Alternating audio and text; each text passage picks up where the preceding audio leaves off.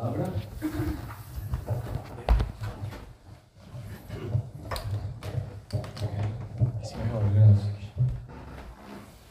Prayasha, por lo general, Sarava, santos, lo que en este mundo, Parai, por otros, Dvandveshu, en la dualidad, Yojita, siendo involucrados, Na, nunca, Vyatanti, afligidos, Na, ni, Rishyanti, se complace, Yata, ¿por qué?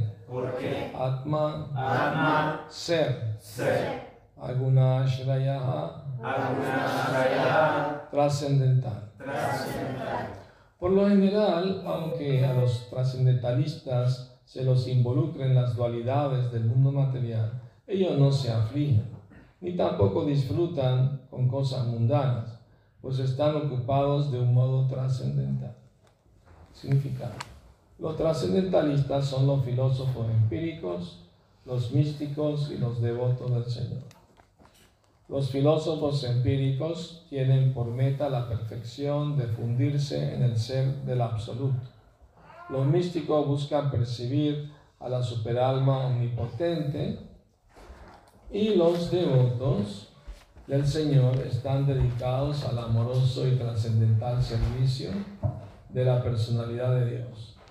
Como Brahman, Paramatma y Bhagavan son diferentes fases de la misma trascendencia todos esos trascendentalistas están por encima de las tres modalidades de la naturaleza material.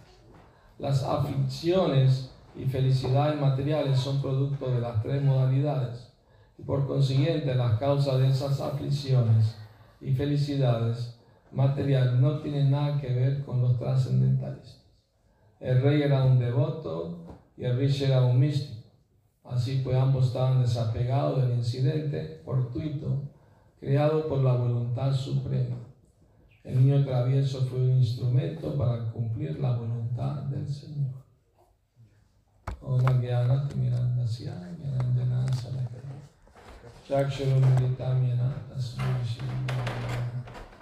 Nací en la más oscura ignorancia y mi maestro espiritual, Shila Prabhupada, abre mis ojos por la antorcha del conocimiento.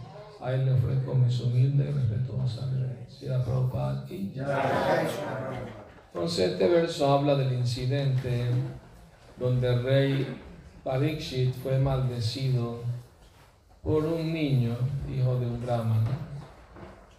El incidente es bien interesante porque explica la entrada de Kali Yuga oficialmente.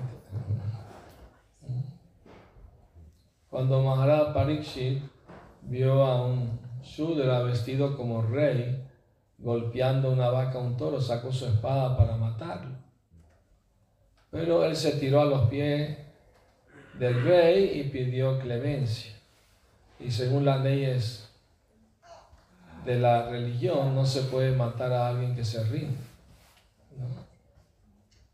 Hoy en día hay tantas guerras y matan gente inocente, civiles, niños, mujeres, ancianos, eso es irreligioso. En la época védica, si había batalla, guerra, los civiles no sufrían, solamente los soldados se ocupaban de la guerra. Pero los tiempos han cambiado, entonces. Entonces, uh, Cali le dijo al rey, yo también soy uno de tus súbditos, ahora que me rendí a ti, estoy bajo tu protección. Entonces, por favor, dame un lugar donde yo puedo residir. Y, el rey dijo, bueno, puede residir donde hay matanza de animales, donde hay vida sexual ilícita, ilegítima, donde hay juego de apuesta, juego de azar, y donde hay embriaguez, ah, tomar drogas, estimulantes, embriagantes. Puede residir ahí. Entonces el muy astuto Cali sabía que rey, aunque Kali Yuga supuestamente ya había empezado, pero rey era tan estricto que no permitía que esas actividades sucedieran en su reino. Las tenía frenadas. Por eso Cali le dijo, bueno, por favor, ¿me puedes dar un lugarcito más donde yo puedo residir? Bueno, está bien, dijo el rey. Puedes residir donde hay oro. Porque donde hay oro y no hay conciencia de Dios, hay corrupción. Inevitablemente. Cuando alguien no es honesto y tiene la oportunidad de robar, lo, hace. Como conocen el dicho, la ocasión hacia el ladrón. Bueno, hay una historia del rey Akbar que gobernó el norte de la India. Tenía un ministro que se llamaba Birbal. Tenía varios ministros. Y uno de ellos se descubrió que estaba robando. Era un ministro corrupto. Entonces el rey lo iba a echar de la corte. Pero sus amigos apelaron, no, es la primera vez, dale otra oportunidad, ¿no? Por favor, te ha servido muchos años, es la primera. Entonces Birbal dijo, mira, una persona corrupta siempre va a encontrar la manera de ser corrupto. Entonces un amigo de él dijo, yo sé de un trabajo que le puede dar donde es imposible que sea corrupto. ¿Y qué trabajo sería ese? Bueno, aquí en la ciudad de Nueva Delhi tenemos el río Yamuna. Ponlo todos los días a que cuente las olas del río. Cuántas olas van pasando, lo va anotando un cuaderno. Ahí es imposible que sea corrupto. Birbal dijo, pues, yo tengo mis dudas, aún así puede encontrar la mano. Bueno, bueno, dijo el rey, vamos a darle una oportunidad a ver si se porta bien en ese trabajo. Entonces ahí estaba el hombre contando las olas todos los días. Y un día, después de varios meses, un día pasó una embarcación con peregrinos, ¿no? Que iban de peregrinaje y pasaron frente a él, al ministro. Él los paró, paren, paren, paren su barco. yo soy ministro del rey. Me tienen que obedecer, paren. Tuvieron que parar. Sí, ustedes, yo estaba haciendo mi trabajo y ustedes me interrumpieron mi trabajo. Así que todos ustedes van a la cárcel. Yo soy ministro de rey. Perdón, no sabíamos. Yo estaba contando las olas del río Yamuna como me lo ordenó el rey y ustedes al pasar frente a mí me interrumpieron mi trabajo, así que a la cárcel todito. Bueno, perdón, no sabíamos. ¿Cómo íbamos a saber eso? Bueno, bueno, los puedo dejar ir si me dan 100 monedas de oro. Y los peregrinos dijeron, no, no, es que somos pobres, somos peregrinos, estamos peregrinando, no tenemos tanto dinero. Podemos reunir 100 monedas de cobre entre todos. no, no, tiene que ser de oro o van a la cárcel todos. Entonces uno de los peregrinos que estaba ahí dijo, sí, sí, te vamos a dar 100, pero latigazo. Y se quitó la barba postiza, era rey. Entonces Bilbao comprobó su teoría de que alguien corrupto siempre va a encontrar la manera de, serlo, va a encontrar la manera como engañar. Entonces este Cali, muy astuto, ¿no? Eh, pidió un lugar más y, el rey le dijo, bueno, donde hay oro puede haber corrupción, si gente no es honesta va a ser corrupta. Entonces, ¿qué hizo Cali? El rey llevaba una corona de oro, es un rey. Cali se metió en la corona del rey. Y cuando el rey un día estaba eh, en el bosque buscando agua, tenía sed, fue a la ermita del sabio a pedir agua, pero el sabio estaba en trance, en meditación, no podía atenderlo. Pero eh, el rey pidió, por favor, tengo mucha sed, dame agua. Y entonces Cali trató de influenciarlo te está ignorando a propósito. Mátalo, mátalo. Claro, le pareció no iba a matar a una persona inocente. Entonces, Cali, bueno, ahí está una serpiente muerta, nada más póngaselo en el cuello. Ah, pareció eso, no le va a hacer ningún daño al, sabio. Agarró, se la puso al cuello. Claro, Mahara parece no está influenciado por Cali, es un devoto puro, pero es un pasatiempo para dar una enseñanza, ¿no? Ah, Entonces, eh, el rey pues se fue y el hijo de él, Shringi, se molestó porque vio la serpiente alrededor del pie de su papá y para lucirse delante de sus amigos, adolescentes como él, dijo, voy a maldecir al rey por ofender a mi padre. Y tocó agua y cantó los mantras y lanzó la maldición, que el rey Parikshit va a morir dentro de siete días por la mordida de una serpiente alada. Había entonces serpientes aladas. Cuando yo era niño viajé en barco del Líbano a Venezuela y tenía 14 años y me acuerdo que había peces voladores.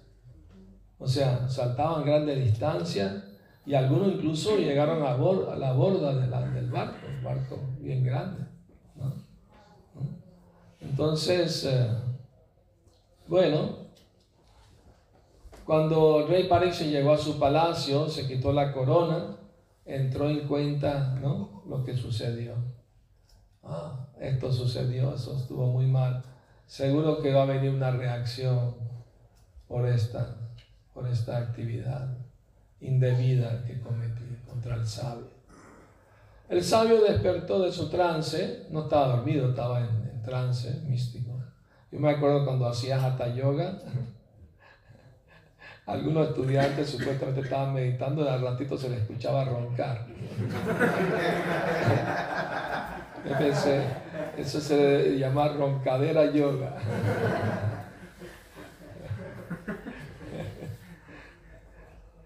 Por eso Prabhupada nos dijo, la mejor meditación es sonora, con sonido.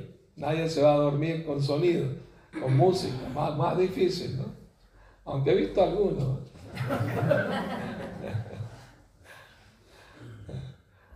Bueno, entonces, eh, mm, um, y, y, vio a su hijo llorando. Agarró la serpiente y la tiró al piso, no le dio importancia, ¿no? Y el hijo de él estaba llorando. ¿Qué pasó, hijo? Bueno, pasó esto, padre, y maldije al rey, que se muere. Y el padre lamentó el acto de su hijo. Dijo, por una cosa tan insignificante le echaste una maldición tan severa. No debiste haber hecho eso. Es un gran rey, un gran devoto del Señor. Y, el, rey eh, estaba esperando que pasara algo, él sabía que... Y de repente llegó el sabio para darle la mala noticia de que mi hijo de a morir en siete días. ¿Y cómo lo tomó Maharaj París? Muy calmado, está bien, es la voluntad de Cristo aunque se dice que él tenía el poder para contrarrestar esa maldición, no lo hizo. Porque pensó que nada sucede por casualidad. Y si pasó esto, porque Krishna lo permitió. Especialmente en el caso de sus devotos puros, ¿no? ¿Me explico? ¿Mm? ¿Conocen la historia? Todo lo que hace Krishna es bueno. ¿No? Bueno, se la voy a contar. Había vez un rey que era muy devoto y tenía un ministro también muy devoto. Y, el rey iba a descansar porque el día siguiente iba a viajar a una ceremonia que tenía que atender en otro reino. Y le dijo al sirviente, guarda la puerta, no deje que nadie me moleste. Voy a descansar. Y ahí estaba el sirviente con su sable, ahí guardando la, la habitación, pero de repente se metió una mosca a la habitación y estaba molestando al rey parándose en la cara, en las manos, y entonces el sirviente estaba tratando de ahuyentarla con el sable, ¿no? Y de repente el, sirviente estaba muy enojado con la mosca, y la mosca se paró en el dedo de un rey, de la mano, y agarró y la golpeó y le cortó un dedo al rey. El rey se despertó en agonía, sufriendo. Tonto, qué horrible, ¿cómo hiciste eso? A la cárcel, a la cárcel, lo mandó a la cárcel. Entonces vinieron los médicos, le curaron, le pusieron ungüentos y todo para, para parar el sangramiento, toda una cuestión, y lograron ¿no? curar al rey, pero perdió el dedo. Entonces vino su ministro, él lo mandó a llamar y le dijo, mi querido devoto ministro, ¿qué piensas tú de lo que me sucedió? Y el ministro le dijo, yo pienso que todo lo que hace Krishna es bueno.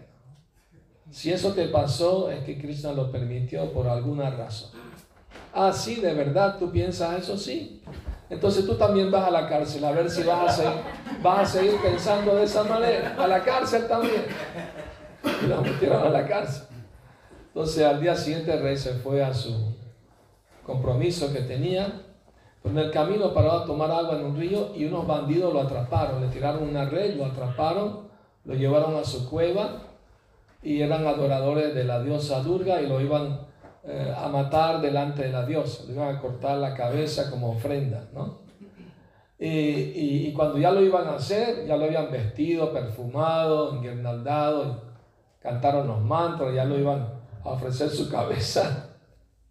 Y el, y el sacerdote, paren, paren, paren, no podemos ofrecer esto a la diosa Durga. ¿Por qué? Es un rey, es la mejor ofrenda. No, no, miren, le falta un dedo es una, es una ofrenda incompleta, no podemos ofrecer una ofrenda. Tiene que estar completa, si no, no se puede ofrecer. Es una gran ofensa. Déjenlo ir. Y soltaron al rey. El rey regresó a su palacio, mandó a sacar al sirviente de la cárcel, le dio 100 monedas de oro. Mira, gracias. el sirviente no entendía nada. Pensé que lo iban a matar. Llamó al ministro y se disculpó con él, perdóname, tenías razón, ¿no? Me pasó esto, esto, tenías razón. Pero hay algo que no entiendo, dijo el rey. Eh, ¿Por qué tú siendo un gran devoto, Krishna permitió que fueras a la cárcel? Estabas sufriendo en la cárcel, ¿no?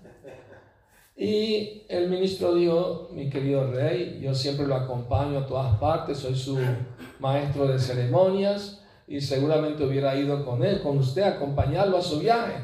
Y yo como no soy una ofrenda incompleta, no estaría aquí contándolo.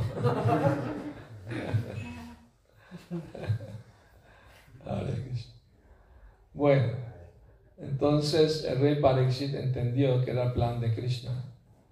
Porque es un alma completamente entregada a Dios, a Krishna. Él sabe que nada sucede sin su designio.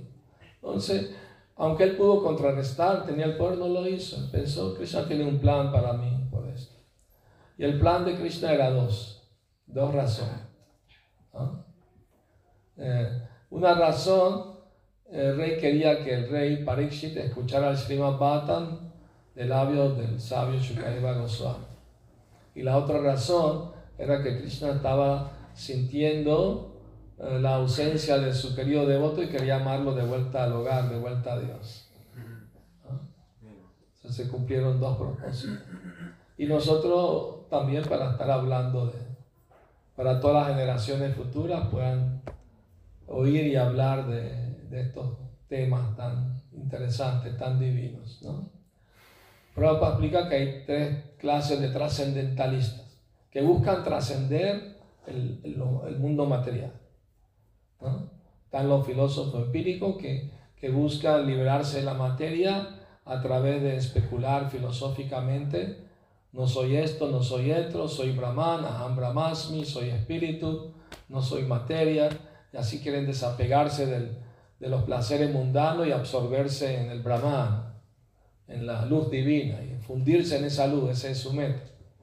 Y están los místicos yogis que meditan en el aspecto localizado de Dios, Krishna, en el corazón, para Paramatma, la superalma, para también salir del cautiverio material. ¿no? Ese es su propósito. Y por último están los devotos que no quieren ni disfrutar del mundo material ni salirse de él. Bueno, devotos puros, obviamente. ¿Ah? Y quieren solo servir a Krishna aquí o donde Cristo los quiera poner. Entonces esa es la condición. Y como no tienen deseos personales, ni siquiera de liberación, que hablar de disfrutar el mundo material, son pacíficos. Siempre están pacíficos. No tienen ansiedad, porque no tienen anhelos materiales que satisfacer. Eso es un síntoma de un trascendentalista. Brahma Bhutta Prasannatma Nasochati Nakanshati Samas Sarveshu Bhuteshu Bhaktim Lavate Param. Una persona trascendentalista, eh, Prasannatma, como sabe que no es el cuerpo, sabe que es alma espiritual, eh, y se ocupa solo en, en esa meditación, evita el enredo de las actividades materialistas, mundanas, entonces él está siempre prasanatma, está contento, ah, disfruta de, del ser. Y el síntoma de que alcanzó la trascendencia, naso chatina kanshati, no se lamenta por las cosas materiales que tuvo y que perdió, y no anhela cosas que otros tienen y él no tiene. Es el síntoma. Y no discrimina contra nadie, lo ve a todo el mundo como alma espiritual, ¿no? No ve cuerpos, ¿no? ¿Ah? Los humanos sí, compasión, los animales al matadero no. Ama a todos por igual. Sea hombre, mujer, blanco, negro, niño, anciano, él los ve todos como parte de Cristo. Le desea el bien a todo el mundo, el mejor amigo de todo el mundo. ¿Mm? Entonces, la, y ahí llega Bhakti Lavate, para en esa situación ya liberada, alcanza la devoción pura por Cristo. O sea, el, servicio devocional puro ocurre después de la liberación de las ataduras materiales, de los apegos materiales. Así que hay mucho pan que rebanar, mientras tanto. Es un proceso gradual, Prabhupada ha explicado, ¿no? no va a suceder de la noche a la mañana. Uno tiene que tener paciencia, mantener el entusiasmo y esforzarse con confianza de que sí se puede, sí se puede. Hoy regresamos de Valparaíso. Ayer dimos una charla allá, un grupo de invitados y devotos. Y en la charla expliqué que este proceso no es una carrera de velocidad, a ver quién llega más rápido. No es de 100 metros, ¿ah? es de 1000 metros. Una carrera de resistencia. ¿ah? El que aguanta. Si gasta toda su energía corriendo, se cansa y no. Los que van a un paso ¿no? pausado va, a llegar. ¿Conocen la fábula de la carrera de la tortuga y el conejo? La tortuga ganó porque tuvo paciencia y determinación. En cambio, el conejo le ganó fácil. Me pongo a dormir un ratito, me entretengo. Conocen el dicho, camarón que se duerme se lo lleva a la corriente. Hay un dicho en árabe que dice, la. Lo que quiere decir, mientras Hannes, una mujer, se está preparando para entrar al cielo, pero se está arreglando frente al espejo, maquillándose, decorándose, y mientras ella está haciendo eso está tomando mucho tiempo y las puertas del, del, Edén se van cerrando. Entonces, no dejes para mañana lo que puedes hacer hoy, dice el dicho. Y también está el dicho, más vale tarde que nunca. Entonces todos somos principiantes tardíos, porque Prahlad Maharaj ha dicho, Kaumara Acharet Pragyo, desde la infancia uno debe practicar vida espiritual. Nosotros ya llegamos adultos, la mayoría. Bueno, este jovencito nació en familia de devotos ya. Un poco, así que ya viene entrenado por los papás. Aún así de vez en cuando le salen unas mañitas, ¿no? El mundial de fútbol, ¿no? son cosas inocentes, ¿no? Nada dañino, ¿no? No va a discoteca, no fuma, no toma. No, anda con chicas. Se porta bien. Tenemos todos portarnos bien para ganarnos el favor de Cristo. Porque Krishna es sumamente puro y si queremos volver con Krishna tenemos que purificarlo necesariamente. Vamos para dar el ejemplo de Si una vara de hierro la pone en el fuego bastante tiempo, se vuelve rojo vivo como el fuego, quema igual que el fuego. Asimismo, si nos mantenemos constantemente eh, ocupados en el servicio de Krishna y mantener nuestra conciencia en buen estado, ¿no? Apropiado, respetuoso con los demás, eh, ser tolerante, ser humilde, entonces hay posibilidad de que en esta misma vida podamos volver con Dios a, la, vida, a la felicidad eterna, que nos merecemos porque es parte de nuestra herencia natural, por ser parte de Dios, de Krishna. Pero por rebeldía, por ignorancia, estamos tratando de, de, ser felices en un lugar que Krishna confirmó que es Dukkalaya Mashashvata, temporal y lleno de sufrimiento. Y hacemos muchos planes para la felicidad material, pero todos esos planes tarde o temprano son frustrados, porque el cuerpo mismo va a terminar en una sola dirección, no hay mucho donde escoger, va a una sola dirección. Una vez un hombre se acercó al propio maestro, ¿me puede leer la mano? Usted es un sabio. Después lo de uno no, el Prabhupada no hace esas cosas. Prabhupada está bien, le voy a leer la mano.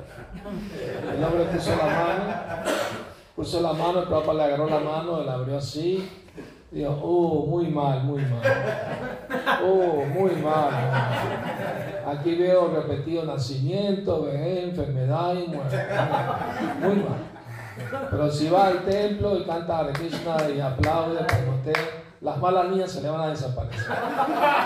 Así que le recomiendo que haga eso.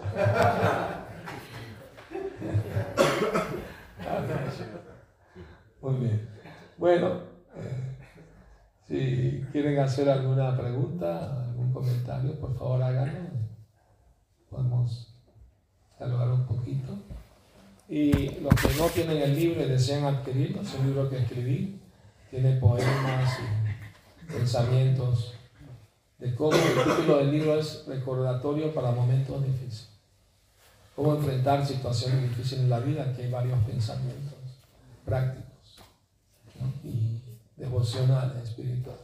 Y hay historias, cuentos también.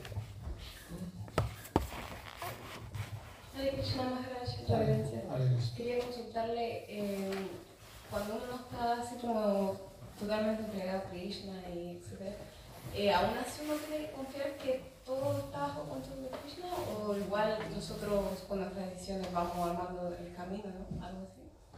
Obviamente que todo está bajo control de Krishna, pero hay algo que Krishna, que, no, que Krishna no quiere controlar. ¿Y sabe qué es? Nuestro libre albedrío. Krishna nos puede forzar si quiere a portarnos bien, pero no tendría valor ser a la fuerza. Tiene que ser voluntario, porque así Krishna lo, lo aprecia más. pudiendo escoger lo errado, escoge lo correcto. Y eso para Krishna es muy valioso, porque, usó bien su libre albedrío, ¿me entiendes? Entonces es muy importante ese punto. A veces me preguntan, todo es arreglo de Krishna. Dije, no, hay también desarreglos de Maya. A veces Maya se puede colar ¿no? entre los mismos devotos y crear ideas confusas, ¿no? crear confusión entre los mismos devotos. Son agentes de Maya que se cuelan para confundir. Entonces son desarreglos de Maya. Pero si uno es consciente de Krishna no se va a dejar engañar por falsas teorías cosas que la gente a veces inventa sin ninguna prueba de nada. Entonces, ah, hay que, hay que ver todo, con el buen ojo bueno y también con el ojo malo. Hay que tener un balance, no creas todo lo que ves ¿ah? o lo que dicen. No hay que ser tan crédulo. A veces me preguntan, tal devoto me dijo esto. Y, le dije, ¿no le preguntaste en qué escritura lo encontró? ¿Dónde, en qué cita lo encontró? Porque en los círculos espirituales, cuando uno dice algo que no es familiar, que no es conocido, uno tiene que citar de dónde lo, lo, lo leyó, de dónde lo sacó. explico, no es cuestión de que yo creo y tú me dices, ¿no? Por ejemplo, les cuento, una vez estaba visitando un lugar de devotos en México y dos devotas muy preocupadas vinieron a hablar conmigo. un devoto mayor nos dijo que tuviéramos mucho cuidado, que cuando llueve no nos mojáramos, porque esas lluvias son, son eh, almas impuras que caen de los planetas celestiales y se pueden contaminar. Dije, ¿cómo? ¿En serio que él dijo eso? Sí, sí, él nos dijo eso. Y le dije, no, no, no crean, eso no es verdad. Para empezar, el Bhagavad Gita explica que a veces los semidioses cuando se les termina el karma de los planetas celestiales caen a la tierra en forma de lluvia y se vuelven granos, el humano los come, se transforma en semen y así nacen, ¿no? En este mundo como humanos. Pero eso no quiere decir que todas las lluvias son semidioses, estaríamos invadidos por extraterrestres. ¿No? Además, no son almas impuras, son almas muy nobles, si no, no estarían en los planetas superiores, son almas piadosas. Así que no, no, no, se dejen afectar por eso. Ah, gracias, nos alivia saber que no es cierto. Le digo, bueno, si llueve no tiene que mojarse, agarre un paraguas, ¿no? Hacer Kali Yuga es como estar lloviendo y tienes que salir, no te mojes, agarre un paraguas.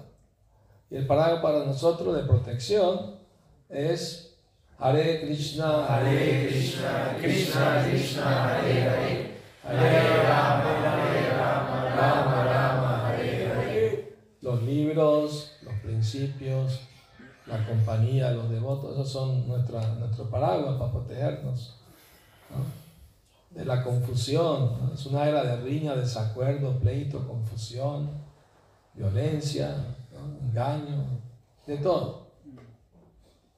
Así que hay una muy, muy buena cualidad en Kali Yuga, que si una persona sinceramente se refugia en, el santo nombre de Krishna, puede lograr todo éxito en la vida espiritual.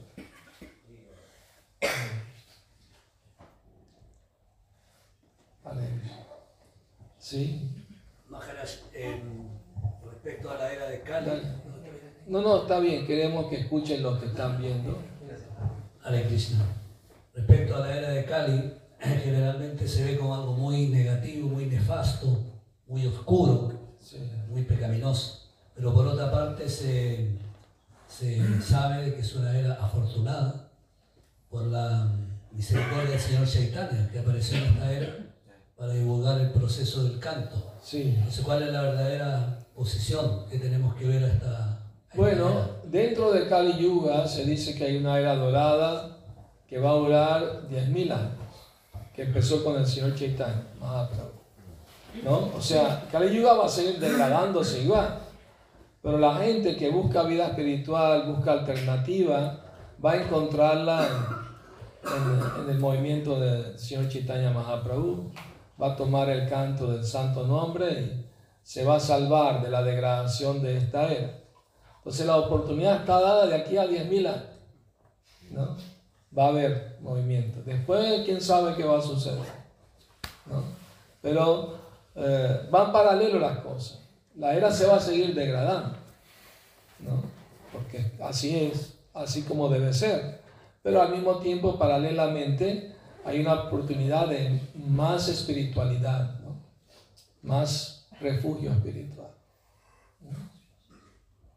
Así que las dos cosas están disponibles. Hare Krishna Maharaj, gracias por su visita. Tengo una pregunta, ya que estaban hablando de la liberación, y justo la había notado el otro día y bueno, se la voy a hacer. ¿Por qué quiero liberarme de estar en este ciclo evolutivo de la vida y de la muerte si quiero servir siempre al Señor. Si me libero de este cuerpo material, ya no podré servir o realmente la liberación es poder servir sin buscar dejar de tener un cuerpo material. O la liberación es servir al Señor en el mundo espiritual. Bueno, eh, es una pregunta buena, buena pregunta, inteligente pregunta. Obviamente, por ejemplo, el señor Chaitanya dice Nadanam Najanam Nasundarim Kavitamba Jagadisha Kamai Mama Bhavatat Bhakti Rahaitu allí. No quiero acumular riqueza, no quiero disfrutar bellas mujeres, no quiero uh, un gran número de seguidores, ni quiero disfrutar de poesía mundana. Entonces, ¿qué quiere? La liberación. Él dice, no, Mama Jammani Jammanish. Quiero nacimiento tras nacimiento, tu servicio devocional puro. Entonces, para alguien que ya está liberado, no va a pedir la liberación porque ya la tiene. ¿Y qué significa liberación? Primero hay que entender, a veces otro piensa liberación es irme a Vaikunta. No, liberación es mientras estás en el mundo material, eh, estás libre de los deseos materiales, los anhelos materiales. Y tu deseo de amar y servir a Cristo, ya estás liberado. No tienes que ir al mundo espiritual para estar libre, ya estás liberado. Entonces alguien que ya está liberado no va a pedir la liberación. Ya la tiene. Y lo manga la Thakur, él dice, eh, desde que me ocupo del servicio devocional puro a Krishna, la liberación está en mi puerta ofreciéndome cómo me quiere servir. ¿Comprende? Entonces, pero nosotros que estamos enredados en el mundo material y queremos disfrutar del mundo material, tener el deseo de liberarse de esos deseos es bueno de querer salir del ciclo de nacimiento y muerte, es buen deseo. Pero para lograrlo sabemos que a través del servicio devocional puro. Entonces esa es la idea. Hay que saber balancear las dos ideas correctamente.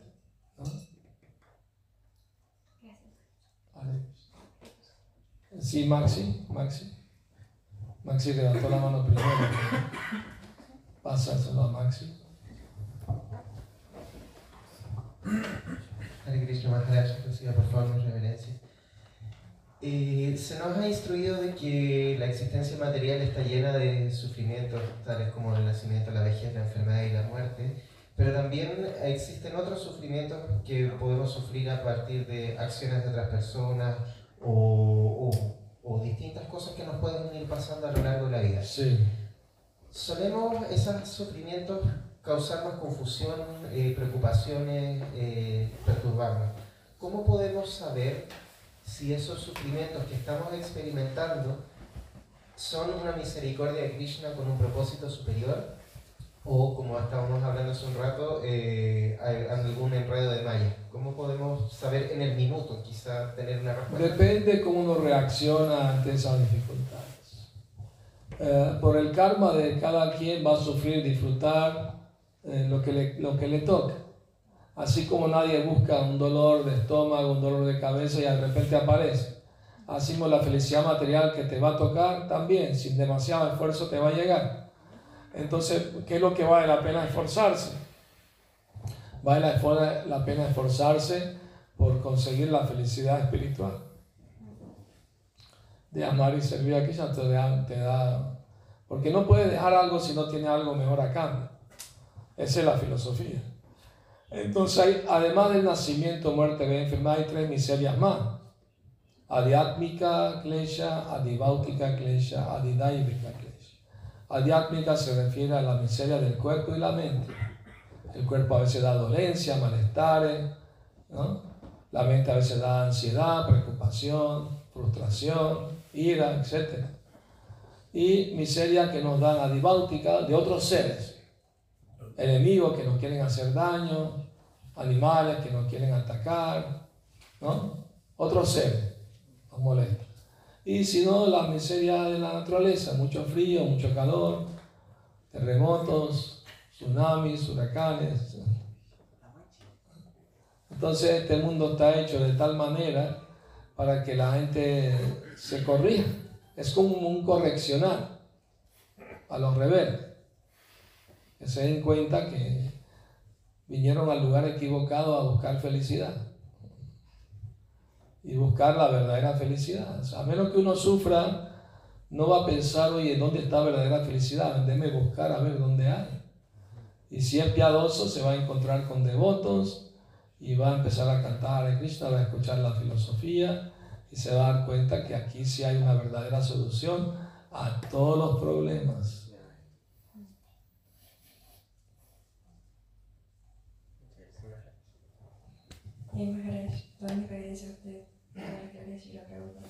Mi pregunta es sobre cómo uno reconoce cuál es su Dharma. El Dharma de uno es Sanatan Dharma. El deber eterno de toda alma es amar y servir a Krishna. Ese es el Dharma eterno.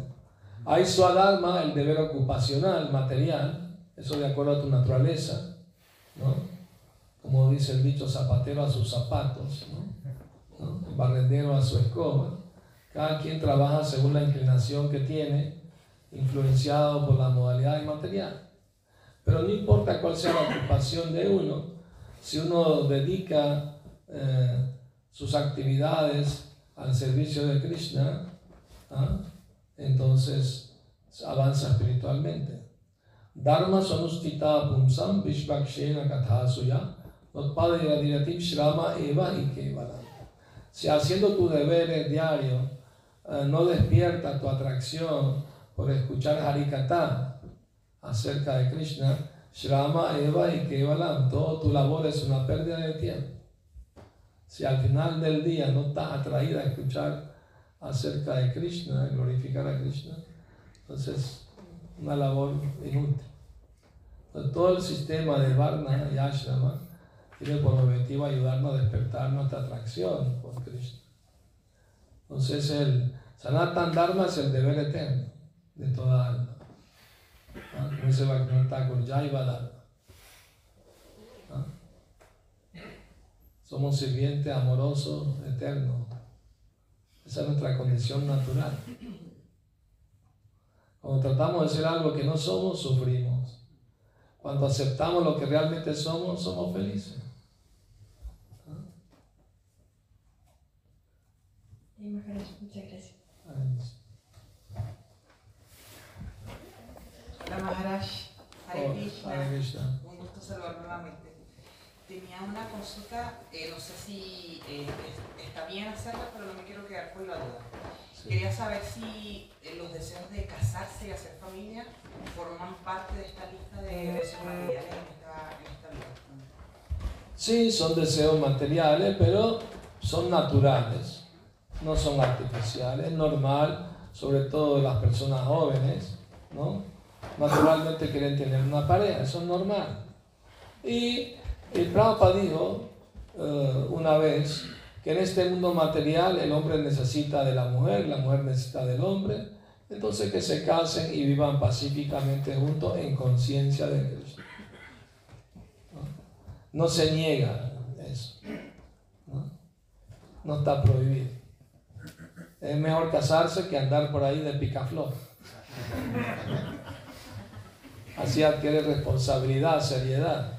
No andar cambiando de pareja aquí cada rato. ¿no? Eso no es bueno. Cuando Prabhupada vino al occidente, la mayoría de sus discípulos vivían con la novia. Prabhupada dijo, está bien, sigan juntos, pero cásense. Háganlo como Dios manda.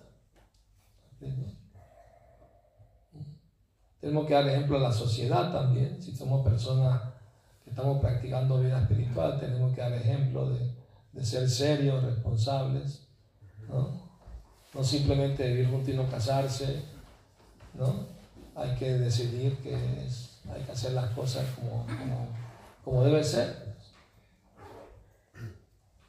Está de moda hoy en día, nadie quiere casarse. No es así. Mucho. Entonces es importante el matrimonio, muy importante.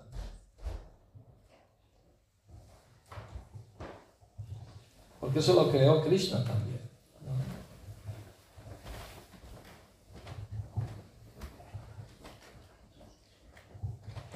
Eh, hola, eh, yo tengo una pregunta. Eh, ¿Cómo uno puede enfrentar las pérdidas? Porque siguiendo la vida espiritual, ¿cierto? Cuando uno pierde a sus parientes, cercanos, uno debe entender, ¿cierto? Que es parte de la vida y obviamente no se va a alegrar, pero tampoco debería hundirse en una depresión, así decirlo. Sí. que tendría que ser como normal, como, como tomar agua, así decirlo. Pero ¿cómo se puede llegar a ese estado? cuando algo es inevitable, el Mahabharata dice, si algo es inevitable, no lo puedes controlar, no lo puedes parar, ¿de qué sirve lamentarse? O sea, o sea, lo que hay que buscar es alivio. Es natural, es normal. Cuando seres queridos mueren, uno siente tristeza y, y dolores normales. Pero uno tiene que buscar alivio en la filosofía de que las almas todas son eternas, nadie va a morir. Todo el mundo va a vivir para siempre. Simplemente un cambio de, ropa, un cambio de cuerpo.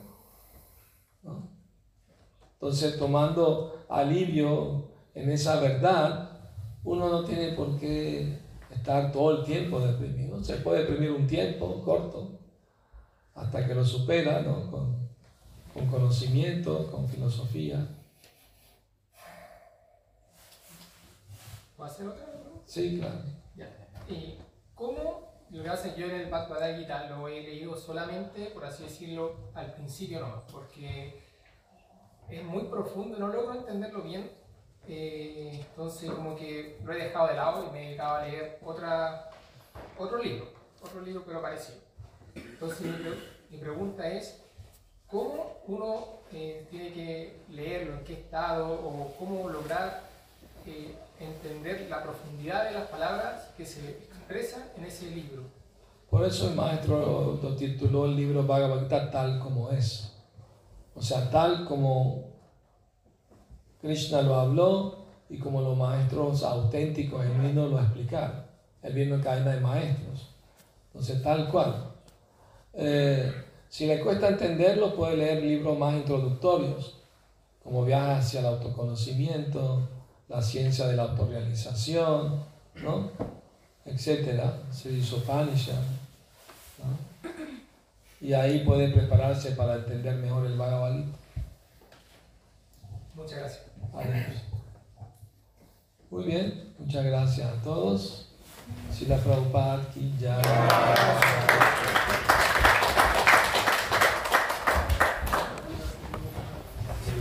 Sí, por supuesto. Bien, muchas gracias. Les damos a todos por haber asistido. Entonces los, que no tienen libro y quieren adquirirlo lo pueden hacer ahora si quieren. Gracias.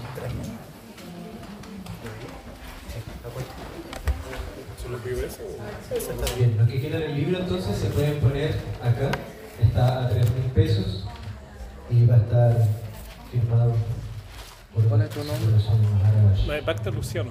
Bacta Luciano. Sí.